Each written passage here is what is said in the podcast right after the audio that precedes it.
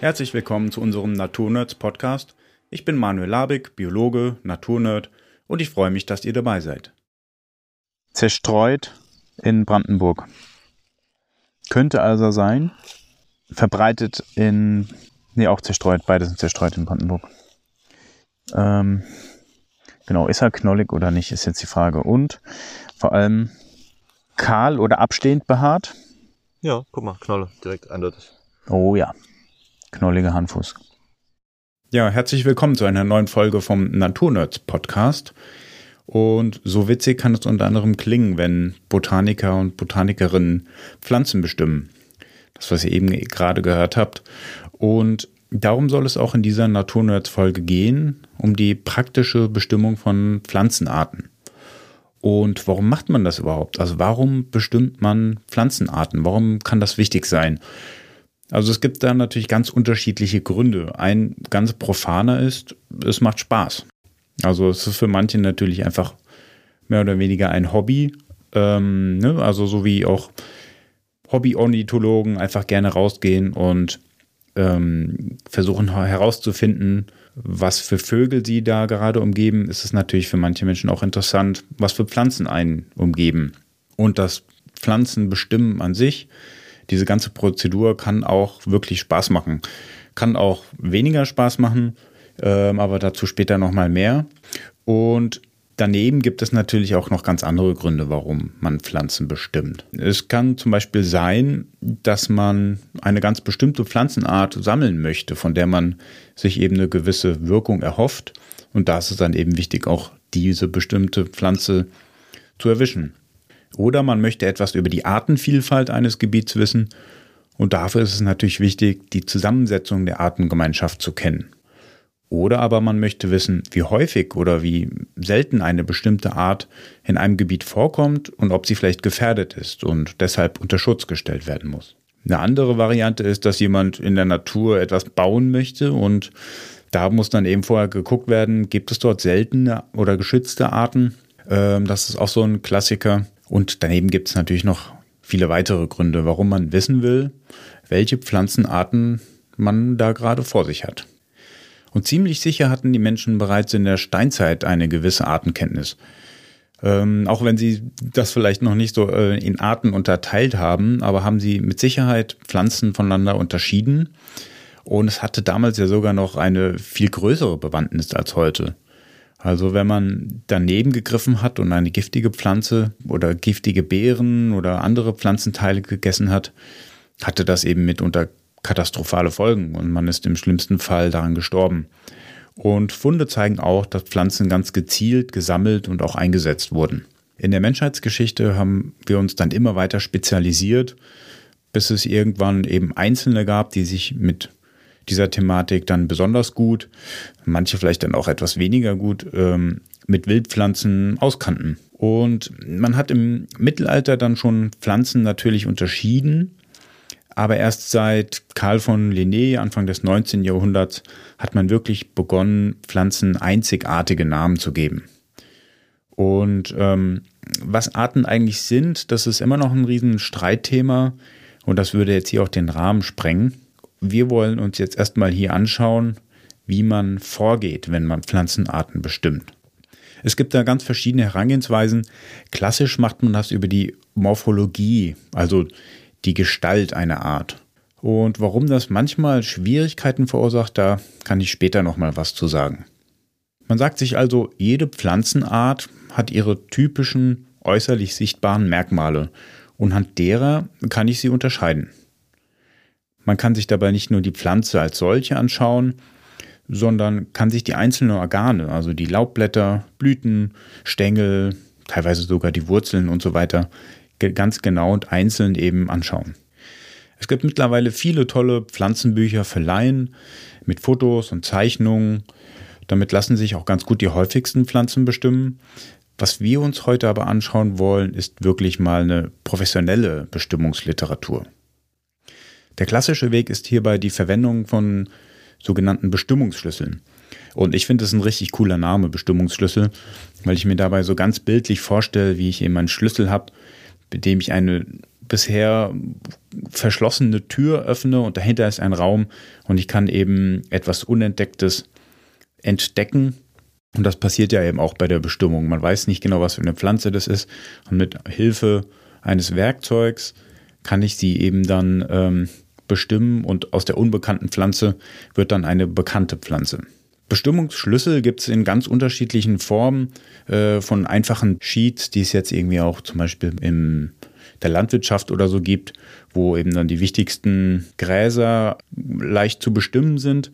Und es gibt aber auch ganze Bücher, ähm, die stecken so eben voller Bestimmungsschlüssel, dass man zum Beispiel mit einem einzigen Buch alle Pflanzenarten Deutschlands bestimmen kann. Und das ist schon ziemlich krass, weil das sind je nach Zählweise eben bis zu 10.000 Arten und das dann eben alles in einem Buch. Da ist dann natürlich nicht viel Platz für Erläuterungen und der Text ist stark begrenzt und demnach auch voller Abkürzungen und ganz merkwürdiger Vokabeln. Und diese Vokabeln und Spezialwörter sind aber super wichtig, denn wenn man zum Beispiel von Hüllchen spricht, dann sind damit nur die winzigen Hochblätter eines Döllchens in einer Doppeldolde bei den Doldenblütlern gemeint und sonst nichts anderes. Also ein ganz, ganz spezifisches Wort. Und diese vielen Fachwörter, die muss man dann mit der Zeit auch erstmal lernen. Und ich finde das so ein bisschen wie mit dem Lernen einer neuen Fremdsprache. Und tatsächlich sind das erstmal einige hundert neue Wörter, die man da lernt. Die muss man auch nicht unbedingt alle auswendig lernen. Man kann sie auch immer nachschauen es geht halt viel schneller, wenn man dann schon die wichtigsten Wörter schon ein bisschen drauf hat. Und um euch mal ein paar Beispiele zu nennen, äh, habe ich mir mal ein paar spezifische botanische Fachbegriffe aus der Bestimmungsliteratur mal rausgesucht und wollte euch mal vorlesen und erklären. Da wäre zum Beispiel das Nektarblatt. Manche Pflanzen bilden Blütenblätter, die eine Drüse haben und die ähm, scheidet Nektar aus. Balk ist eine trockene Frucht, die eine Bauchnaht hat und sich dort auch öffnet und die Samen dann entlässt. Die Hahnfußgewächse haben oft solche Früchte. Spatelförmig. Spatel ist so eine Art kleiner, schmaler Spachtel, der so eine abgerundete Spitze hat. Und wenn etwas spatelförmig ist, dann sieht es eben, ja, sieht es eben so aus. Hibernakel ist eine selbstständige Überwinterungsknospe. Internodium. Das ist ein Stängelabschnitt zwischen zwei Knoten.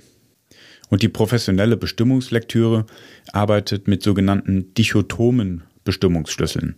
Dichotom bedeutet gegabelt oder zweiteilig. Dabei geht es dann meistens um ein bestimmtes Merkmal, was man sich anschaut, und es werden zwei Varianten vorgestellt. Entscheidet man sich dann also zum Beispiel für Variante A, ähm, wird man weitergeleitet zur nächsten Frage, zur Frage 2. Und wenn man dann bei Frage 2 ist, gibt es wieder zwei Varianten. Sieht der, äh, das Laubblatt so und so aus oder sieht es so und so aus? Dann entscheidet man sich für die Variante B und von B aus geht es dann bei Frage 5 weiter zum Beispiel und so weiter. Und dabei gibt es dann eben ganz verschiedene Wege, die einem dann zum Schluss zu einer, wenn, wenn alles geklappt hat, zur richtigen Art führt. Um das mal ein bisschen zu verdeutlichen, gehe ich jetzt mal so einen kompletten Bestimmungsweg mit euch durch. Ähm, die Pflanze ist mir jetzt vorher schon bekannt, aber das macht nichts. Wir tun jetzt einfach mal so, als würden wir die große Brennnessel Urtica dioica nicht kennen und ähm, schlagen gleich mal das Buch auf und fangen ganz von vorne an bei der Bestimmung. Das ist bei der Brennnessel tatsächlich gar nicht so einfach, weil ähm, sehr wichtig bei der Bestimmung sind die Blüten.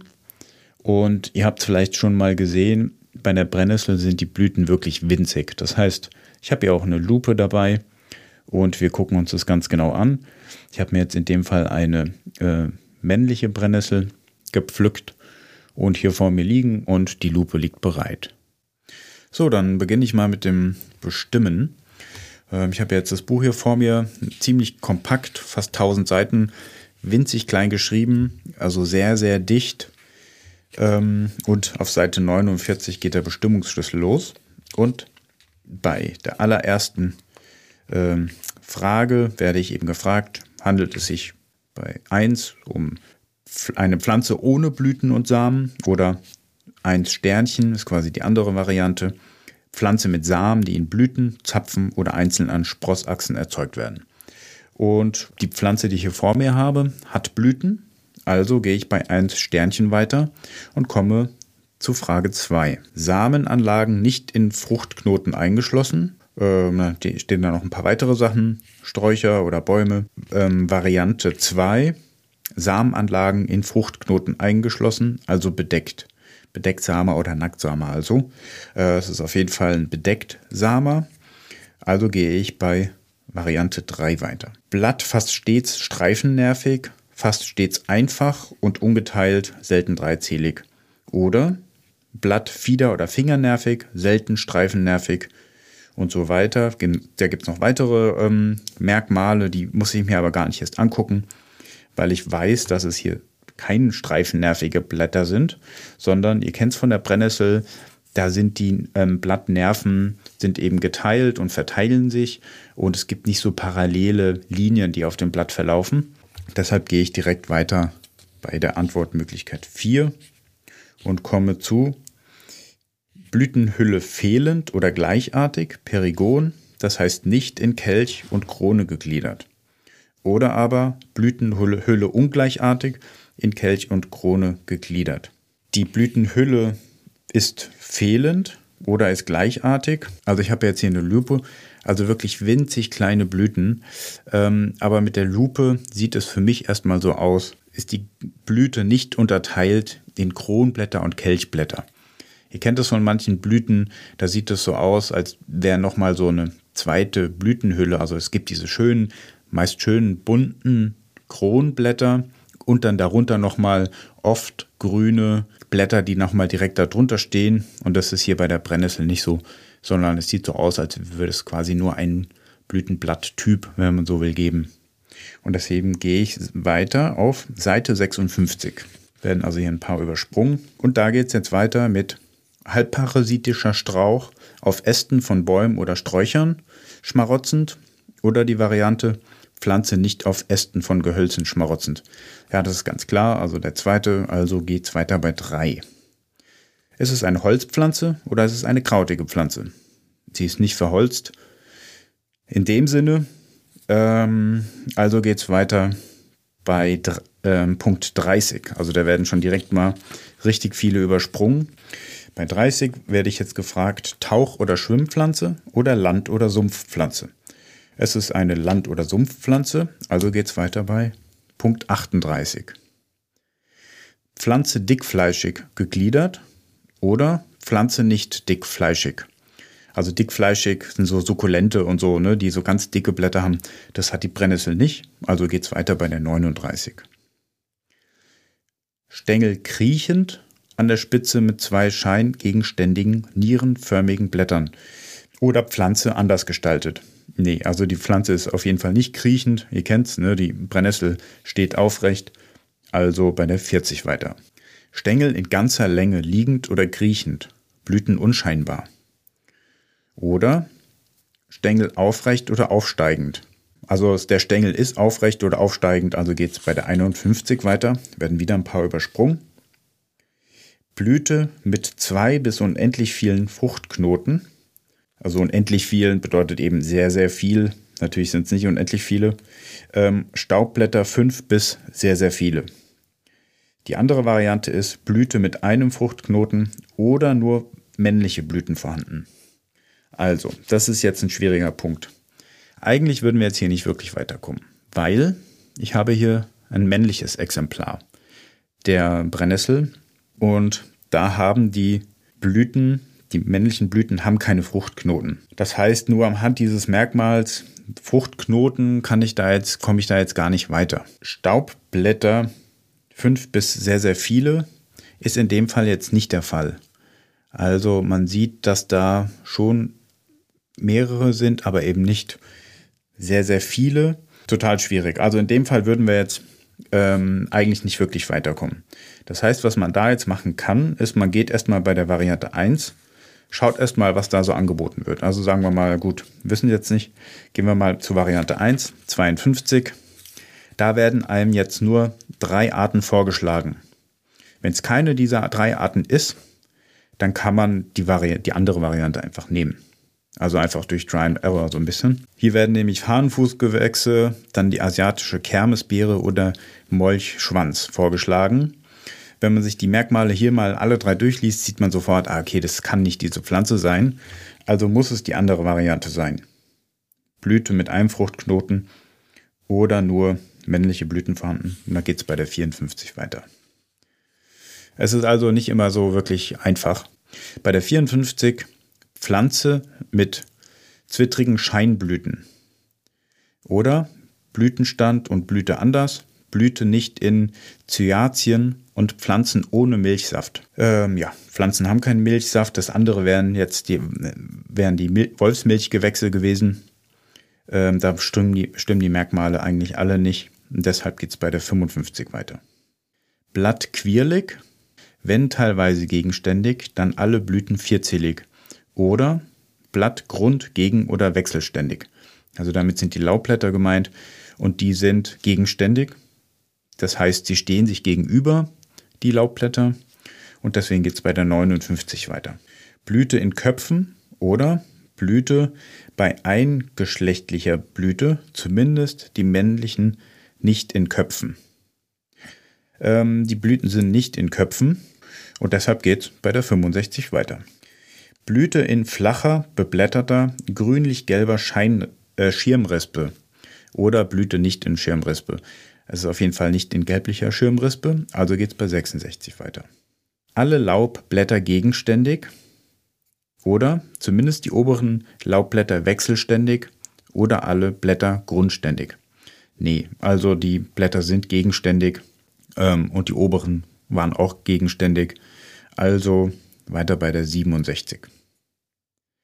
Blüten einzeln achselständig sitzend, rosa. Da brauchen wir jetzt gar nicht erst äh, die andere Variante gucken, weil das kann auf keinen Fall sein. Das heißt, wir gehen direkt bei der 69 weiter.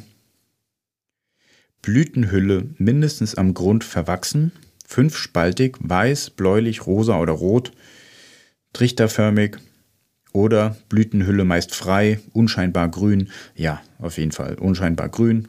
Trifft es ziemlich gut bei der Brennnessel. Deshalb 71. Blüten zwittrig, hm, nee, aber gut. Äh, schauen wir mal weiter. Blatt kleiner als zwei Zentimeter lang. Nee. Das kann auf jeden Fall nicht sein. Äh, die Blätter sind viel größer und sind auch nicht linealisch bis elliptisch. Das heißt, wir gehen weiter bei der 72. Wenigstens die unteren Blätter gefiedert, gefingert oder gelappt bis gespalten. Das wäre ein Hanfgewächs oder auch untere Blätter nur gesägt oder gekerbt. Genau, also es ist auf jeden Fall kein Hanfgewächs, sondern wir gehen weiter bei der 73. Die sind nämlich ähm, gesägt. Das heißt, 73, Pflanze meist mit Brennhaaren, Staubblätter 4, Narbe 1 oder Pflanze ohne Brennhaare. Ja, wir haben Brennhaare, kennt jedes Kind. Das heißt, wir sind bei der Gattung Brennnessel urtica angelangt angelangt. angelangt. Ähm, und dabei müssen wir jetzt zur Seite 452. 452. So. Brennnessel. Genau, wir sind hier bei der Gattung Urtica. Ja, da gibt es nochmal die Möglichkeit, es gibt nämlich noch andere Gattungen in der Familie der Brennnesselgewächse. Es gibt nämlich noch Glaskraut und äh, Bubikopf. Ähm, aber wir, wenn wir direkt am Anfang sehen, blattgegenständig, gesägt, Brennhaare, da kommt man direkt zur Brennnessel. Also ähm, Urtica. Es gibt aber auch mehrere Brennnesselarten. Ähm, und wir wollen ja jetzt sicher sein, dass es eben auch die große Brennnessel ist. Und deshalb gehen wir jetzt hier den Bestimmungsschlüssel bei den Brennnesseln nochmal durch. Alle Blütenstände rispig oder Blütenstand gestielt, kugelig. Frische Ruderalflur und so weiter ähm, nee, die sind rispig, also bei 2 weiter. Blattspreite 1 bis 5, rundlich eiförmig bis elliptisch, naja, tief gesägt. Oder Blattspreite 5 bis 15 cm, eiförmig bis eiförmig lanzettlich, ja schon eher, grob gesägt, genau, also gehen wir bei der 3 weiter. Pflanze einhäusig. Mhm. Äh, obere Blütenstände weiblich, untere männlich. Nee, also das ist bei uns nicht so. Bei uns sind alle männlich. Also es ist eine zweihäusige. Pflanze meist zweihäusig, kurz rauhaarig, mit Brennhaaren. Ja, auf jeden Fall. Also bei der 4 weiter. Bei der 4 Blattspreite mit Brennhaaren und dazu besonders auf den Nerven mehr oder weniger behaart, meist dunkelgrün. Unterster Blütenstand am 7. bis 14. Stängelknoten entspringend. Das ist die große Brennnessel und die haben wir hier auch vor uns. Jetzt steht hier bei diesem kleinen Abschnitt der großen Brennnessel stehen viele lustige Sachen, ähm, die man auf den ersten Blick überhaupt nicht versteht. Das sind nämlich mega viele Infos in so einen ganz, ganz kleinen Kasten gepackt. Also der hat hier vielleicht, dieser kleine Kasten ist vielleicht, ja, wie breit ist das Buch? 8 cm, 10 cm und dieser kleine Abschnitt ist vielleicht 3 cm, 4 cm hoch. Und da stehen jetzt eine Menge Infos drin mit lauter Abkürzungen und die will ich euch jetzt mal kurz vorlesen und erläutern. Also neben dem, was ich jetzt eben schon kurz zur Beschreibung vorgelesen habe, steht hier bei diesem kleinen Abschnitt noch drin. Ich lese erstmal alles vor und danach erläutere ich es ähm, Stück für Stück. Vielleicht erstmal ganz interessant, so um euch ein Bild zu verschaffen, wie äh, nerdmäßig das wirklich mit aberwitzigen Abkürzungen hier die Informationen ganz kompakt reingebracht wurden. Also 0,3 bis 1,5, Punkt 7 bis 10. Frische bis feuchte Staudenfluren, Aulen und Erlen, W, Gebüsche, Ruth, alle BDLG, M, B, C, 1, 8, EOR bis SIB, Teiligr, Eros, H, dann ist da so ein Symbol, das sieht aus wie eine 4, so ein bisschen verschnörkelt. Ritz, WIB, WIA, WAA, STA, SA langlebig. LX, TX, F6, R7, N9, K-Art, O Atrop, V Salik Alp, Punkt, V Alne Ulm, Punkt, K Allen. Wildgemüse, Faser, Pflanze, Heilpflanze. Ja, da sind jetzt eine Menge Infos drin und ich werde das hier alles jetzt mal hier Stück für Stück entschlüsseln. Also, 0,3 bis 1,5, das ist eine Angabe, die die Größe bezeichnet. Das heißt, wir haben, die Pflanze kann so von 0,3 ausgewachsen, 30 Zentimeter bis 1,50, kann auf jeden Fall auch größer werden, aber das sind so die, die durchschnittlichen Werte. Dann 7 bis 10, das sind die Monate, in der die Pflanze blüht. Also das heißt, wir haben dann eben Juli bis Oktober blüht sie. Dann frische bis feuchte Staudenfluren, Aulen und ähm, Gebüsche, Ruderalfluren. Das sind quasi Standorte, so typische Standorte, wo man die Brennnessel eben finden kann, die große. Alle BDLG. Das bedeutet alle Bundesländer gemein. Heißt also, die Brennnessel ist sehr häufig. Äh, ganz konkret heißt es, dass sie in 90 Prozent der untersuchten Flächen vorkommt in jedem Bundesland. Also eine sehr häufige Pflanze. Dann steht da M bis B. Und damit ist so, so die Gesamtareale weltweit gemeint. Also wo kommt diese Pflanze weltweit vor? Ähm, M ist die meridionale Zone und das ist eben so ein Streifen, der bei uns äh, in dem Fall der Mittelmeerraum ist, der sich aber eben weltweit so entlang zieht. B ist die boreale Zone, also ne, Skandinavien. In diesen Breiten äh, kommt die Brennnessel eben vor. C1 bis 8, das, damit ist die Ozeanität gemeint. Also ist eher quasi, kommt sie eher so bei Küsten oder im kontinentalklimatischen Gebieten vor. Und C1 bis 8 bedeutet, dass sie mega breit aufgestellt ist, also sowohl an Küsten als auch an sehr küstenfernen Orten vorkommt. Teiligere abgekürzt, ähm, bedeutet Teil immer grün. Also, dass sie im Winter bei uns eben auch zum Teil grün bleibt und nicht äh, komplett hinfällig ist und komplett zugrunde geht wie manche Pflanzen, sondern im Winter könnt ihr auch zum Teil noch grüne Pfl äh, Brennnesselpflanzenteile sehen und zum Beispiel auch sammeln und verwerten. Eros hat jetzt erstmal nichts mit äh, Liebe direkt zu tun, sondern bedeutet rosettenlos. Und Rosetten sind Laubblätter, die ganz dicht am Boden liegen. Manche Pflanzen drücken sich dann im Winter eben mit ihren Blättern so am Boden. Ähm, genau, also kennt ihr zum Beispiel vielleicht von der echten Nelkenwurz. Die hat so typische Rosettenblätter, die eben sehr nah, sehr bodennah sind. H, ein großes H, bedeutet Hemikryptophyt. Das ist jetzt auf, den, äh, auf die Überdauerungsknospen bezogen. Das heißt, im Winter überdauert sie quasi ein kleines Stück über der Erdoberfläche ähm, und jetzt nicht wie andere, bildet jetzt keine Zwiebeln zum Beispiel, sondern überwintert, indem dann Schnee oder auch Laub eben auf der, den oberen Zentimetern der Pflanze drauf liegen und sie dann so ein bisschen schützen und daraus dann auch wieder neu im Frühling erwachen quasi. Ähm, dann dieses Symbol, was so ein bisschen aussieht wie eine 4, so eine verschnörkelte, bedeutet ausdauernd. Sie ist also nicht ein- oder zweijährig, sondern sie kann ganz viele Jahre in Folge blühen. WIB und RHIZ, Ritz, rhizombildend. Und Rhizome sind unterirdische Sprossachsen, also keine Wurzeln, sondern tatsächlich das, was oberhalb jetzt die Stängel sind, sind die Rhizome unterhalb der Erde und sie bildet eben unterhalb Rhizome und deswegen ist sie manchmal auch schwer wieder loszuwerden, wenn man sie mal hat, die Brennnesseln. WIB Windbestäubung, sind also keine Insekten, die die äh, Brennnessel bestäuben, die jetzt da groß auf den Blüten landen. Dafür sind sie auch viel zu klein und unscheinbar, sondern der Wind erledigt das. Und der Wind erledigt auch die Windausbreitung. WIA ist die Windausbreitung. Das heißt, die Früchte, die Nüsschen, die kann man dann eben, ja, die, die trägt der Wind dann so ein bisschen fort. Und auch WAA, Wasserausbreitung. Und Brennnessel kommt ja nicht selten auch am Wasser vor und da fallen dann eben auch ähm, die Früchte zum Teil ins Wasser und werden mitgetragen und an neuen, neue Standorte geschwemmt. STA, ähm, Stoßausbreitung, das heißt also, ne, die, die Samen fallen dann eben auch runter, wenn Tiere zum Beispiel dagegen laufen. SA, langwe langlebig. Das bedeutet, dass die Samen langlebig sind, die können also viele Jahre auch überdauern und dann erst keimen. So, und jetzt wird's lustig. Ähm, dieses LX, TX, F6, R7, N9.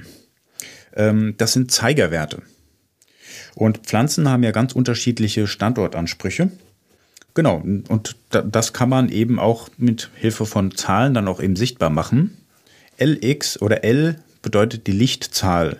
Und X bedeutet dann immer, dass die Pflanze da keine besonderen äh, Ansprüche hat. Normalerweise wäre da eine Zahl hinter dem Buchstaben, aber Brennnessel bedeutet eben, ja, der Brennnessel ist jetzt nicht so wichtig, wie die Lichtverhältnisse sind. Keine besonderen Ansprüche.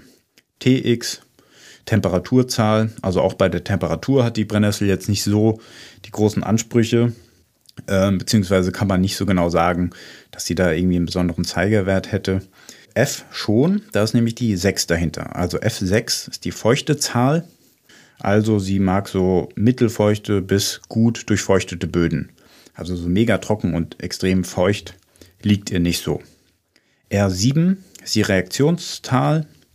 Also mag sie eher so schwach saure Böden oder leicht basische Böden. N9 ist die Stickstoffzahl.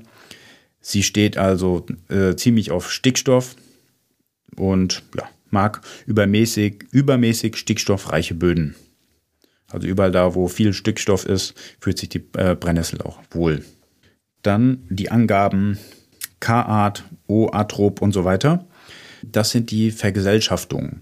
Also man hat festgestellt, dass Pflanzen äh, relativ häufig in so Pflanzengesellschaften vorkommen. Also manchmal ist es so, dass wir in bestimmten Standorttypen kommt nicht nur die eine Art vor, sondern wenn diese Art vorkommt, dann kann man sich auch ziemlich sicher sein, dass auch ähm, eine ganz andere bestimmte Art auch vorkommt. Die kommen also manchmal in so richtigen Gesellschaften vor. Und diesen Gesellschaften, Pflanzengesellschaften, hat man unterschiedliche Namen gegeben. Und die Brennnessel kommt in verschiedenen Pflanzengesellschaften vor. Einmal dieses K-Art sind ausdauernde Ruderalgesellschaften. Dann das nächste sind Schlagfluren, dann Tieflagen, Weidengebüsche, Hartholz, Auenwälder und Erlenbruchwälder. Da kommen die Brennnessel überall in Gesellschaft vor. Sie kann natürlich auch noch in anderen äh, Gesellschaften zum Teil vorkommen ähm, und auch in Gesellschaften, die jetzt nicht so direkt definiert sind natürlich. Genau, das alles wirklich in so einem winzigen Abschnitt reingepackt. Das ist schon auch eine Kunst und finde ich auch immer wieder krass, wie viele Informationen in diesem Büchlein hier vorhanden sind. Das ist echt abgefahren. Und das war jetzt wirklich so ein paar Sachen, die wir uns angeguckt haben, haben wir jetzt aber irgendwie schon, weiß auch nicht, ich habe noch nicht auf die Uhr geguckt, 20 Minuten drüber gelabert. Äh, und dieses Buch, wenn man da wirklich mal alle Infos sich rausholen wollen würde, da ist man wirklich wahrscheinlich Jahre beschäftigt. Genau, und so funktioniert das. Ja, wir haben jetzt also ganz erfolgreich die große Brennnessel Urtica dioica bestimmt. Und ihr habt schon gemerkt, okay, es ist wirklich, äh, das muss man dann auch wirklich wollen. Aber es kann auch wirklich Spaß machen, weil wenn man eben eine Pflanze vor sich hat, die man nicht kennt oder noch nie gesehen hat und sich dann da so reinfuchst und Schritt für Schritt äh, detektivisch sich da so ranpirscht, das kann auch wirklich echt ganz schön viel Spaß machen. Kann natürlich auch frustrierend sein, vor allem wenn irgendwie, wenn es kein Hobby ist, sondern man Zeitdruck hat und bei sehr, sehr vielen Pflanzen machen muss. Aber so zumindest hobbymäßig finde ich, ist das sehr, sehr spannend und spaßig. Ja, das ist so diese eine Methode, Pflanzen zu bestimmen. Ähm, zukünftig wird sich da wahrscheinlich noch eine Menge tun. Wahrscheinlich habt ihr schon mal den Begriff Umwelt-DNA gehört. Ähm, das ist dann quasi freie DNA, die in der Umwelt vorhanden ist. Ähm, ihr müsst euch nämlich vorstellen, dass wenn eine Raupe an einem Blatt frisst, hinterlässt sie Spucke auf dem Blatt, auf dem sie gesessen hat. Und diese Spucke enthält ihre DNA zum Teil. Und wenn eine Ameise auf den Boden kackt, dann hat sie da eben auch ihre DNA hinterlassen. Und das sind alles, ja, DNA-Fragmente, die sich dann in der Umwelt befinden. Und theoretisch und auch praktisch es klappt noch nicht so ganz, aber man kommt da immer mehr hin. Wird das irgendwann möglich sein, quasi Stichproben aus der Natur zu entnehmen, das einfach in einen großen Mixer zu stecken, zu vermischen und alle DNA-Fragmente, die dort enthalten sind, schnell zu analysieren und dann eben herausfinden zu können, welche Arten in dieser Artengemeinschaft vorhanden sind relativ wenig Aufwand und man kann damit die Artenzusammensetzung ganzer Ökosysteme eben ziemlich schnell bestimmen. Da gibt es natürlich gerade noch ziemlich viele Hürden und Probleme und DNA ist jetzt auch nicht so super stabil. Aber wer weiß, wie sich das so in den nächsten 30 Jahren entwickelt. Möglicherweise geht man da einfach mit einem Gerät raus, nimmt ein paar Proben und kann dann ziemlich schnell sagen, was für Pflanzen, was für Tiere ähm, in diesem Ökosystem leben und wenn man das eben ja stichprobenartig macht, könnte man wahrscheinlich auch herausfinden, in welcher Menge sie ungefähr vorhanden sind. Und dann sind so Menschen, die mit Lupe und Buch auf dem Boden herumkriechen und sich da vergnügen, wahrscheinlich eine sehr kuriose und anachronistische Sache und wahrscheinlich die letzten Freaks. Aber schauen wir mal. Genau. Ja, jetzt wollte ich euch noch ein paar Ausschnitte von der kleinen Tour, die ich mit meinem Botanikerkumpel Johannes gemacht habe. Zwar waren wir da in der Nähe von Brodowin in der Schorfheide unterwegs. Das ist das, was ihr am Anfang auch mal kurz gehört habt, ein paar Ausschnitte. Und ja, der Spaßeshalber blende ich jetzt hier noch mal ein paar ein und wünsche euch dabei ganz viel Spaß. Die sind ein bisschen länger, die Blätter. Ja, also guck mal, hier die Blattform. Ja, doch, die sind länglicher. Die Blattform ja, ist ja. schon sehr anders. als Ja, ja, das hier. stimmt. Die ist schon sehr lanzettlich. Dann gehen wir nochmal auf die Blattform hier. Ähm, genau, lanzettliche Blätter. Also noch wirklich sehr lang und spitz. Vulgaris? Wahrscheinlich nicht, aber gut. Ohne, Hy ohne. Ah, guck mal, ich habe eine ganz seltene Zecke bei mir saugen. Die ist geschützt, streng geschützt. Äh, hier, guck mal, Günsel. Wie heißt der? Unter dir ist noch ganz viel, guck mal. Könnte der Genfer Günsel sein, oder? Der Genfer Günsel? Eine seltene Art. Auf jeden Fall seltener als der kriechende Günsel. Ich meine, diese Art generell habe ich noch nie gesehen. Nee? Also in den Alpen gibt es ganz viele solche. Aber hier unten. Sind ja mega schön. Ja, Mann. Das ist eine schöne Pflanze. 708. So. Der Günsel. Guck, gelber kann es schon mal nicht sein. Krone blau oder rötlich, selten weiß. Der, der, Küchen, der Günsel, der da, der da du noch, auf dem Ackerwildstreifen wuchs, Ja, auch ultra selten. Der ist auch gelber, oder? Das war doch dieser ganz selten. Ja. Oh, oder? Das, äh, das, das Viech was da. denn? So ein Bund, so ein Käfer. Ein Oh, Weichkäfer. Ja, also das ist nicht der kriechende, auf jeden Fall. Dann kann mir mal, wenn du so da vor dich her würdest, warum? Naja, weil er eben nicht kriecht. Okay. Also er hat keine oberirdischen Ausläufer. Ja. Ähm, ohne Ausläufer, Stängel ringsrum, gleichmäßig behaart ist er auf Stark jeden Fall. behaart, Ja. Nummer drei, das, oder? Pflanze zottig. Auf jeden Fall. Zottig oder kurz behaart? Nee, zottig. Richtig zottig. Zur Blüte, Blütezeit ohne Grundblattrosette, ja, Korrekt. hat er nicht. Oberste Tragblätter der Scheinquirle kürzer oder weniger lang als die Blüte, meist dreilappig und grün. Also nochmal, Wort für Wort. Ähm, oberste Tragblätter, also die Blätter, die direkt hier unten unter den Blüten sitzen, Was ist mit dem? Dreilappig? die sind kürzer oder weniger länger als die Blüte. Ja, Weiß ich nicht. doch. Ist schon also in so. voller Blüte, ja, ne? Genau. In der vollen Blüte. Meist dreilappig, ja, ist es. Stimmt. Und grün. Krone meist dunkelblau, jo. Staubblätter am Grund behaart. Okay, ich hole mir mal eine Blüte raus. Ja. Müsste man Hier eigentlich mal die, die Lupe rausholen. Hab ich in der Tasche.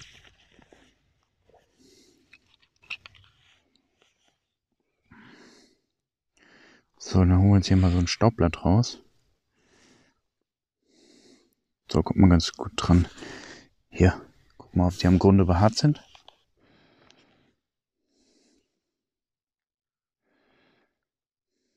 Ja. Aus der Kronröhre weit hervorragend. Ja, ist auch. Ja, passt perfekt. Das ist nämlich der Heidegünsel. Kannst du nochmal selber überprüfen. Man sieht da echt so einen ganz witzigen weißen, Ja. zottigen, ähm, Ich guck mal kurz mit der Blüte, äh, mit der Lupe. Oh ja, stark behaarter Ansatz, ja. Cool, das ist der, Kriech, äh, der Heidegünsel. Heidegünsel. Heißt wie? Genevensis ist nämlich auch der Genfer, ist derselbe. Was ist jetzt hier? Okay, ein Ra- Rapünzchen, Ra- Feldsalat. Ja. Sieht man die Früchte? Ja, also da sind schon Früchte dran, das ist cool. Weil das ist der gewöhnliche. Diese fette Frucht, ziemlich breit. Mhm. Ja, kannst du mit der Lupe nochmal angucken. Ich habe das letztes Jahr übelst intensiv bestimmt. Deswegen habe ich ganz gut eingeprägt, wie der gewöhnliche ausschaut. Okay. Aber es, ist Ähm. nicht, es ist nicht mindestens anderthalb Mal so lang wie das, ähm, das Kelchblatt. Never. Okay, dann kann es nicht gewöhnliches Hornkraut sein, Okay. weil es ist nur bis 8 mm lang. Mhm. Das kann nicht sein. Ja, okay. Dann 12. Hochblatt den Laubblättern ähnlich, krautig ohne Hautrand. Ich sehe da schon einen Hautrand. Aber es ist zumindest jetzt nichts dabei, was, was nicht passen könnte, oder? Nee. Außer, dass die Blätter sehr, sehr spitz aussehen hier. Aber das ist, ist halt Hornkrautblätter, Ja. ne? Was will man denn sagen? Ja. Und Ja. teilweise auch ziemlich spitz aus. Ist Acker. Ackerhornkraut. Ackerhornkraut. Und was waren die wichtigsten Merkmale dafür? Zehn Staubblätter Genau. und diese Drüsigkeit, ne? Genau. Mhm. Und die, die, die Blatthäutchen. Das hat man ja erst gar nicht gesehen. Vogelmiere. Ja. Äh, die, den Einstellungen, den ich mir angeguckt habe, da war es nämlich nicht so. Mhm. Vogelmiere, witzig. Ja, aber ist doch voll, das ist doch, voll- ist doch nicht peinlich, ist genau wertvoll. Dass man wieder mal auf den Boden der Tatsachen kommt. Ja, und ist aber auch äh, ganz gut, weil wir sind ja, ist ja Stellaria. Also Ja, ist ja die richtige Richtig, Gruppe. Siehst du?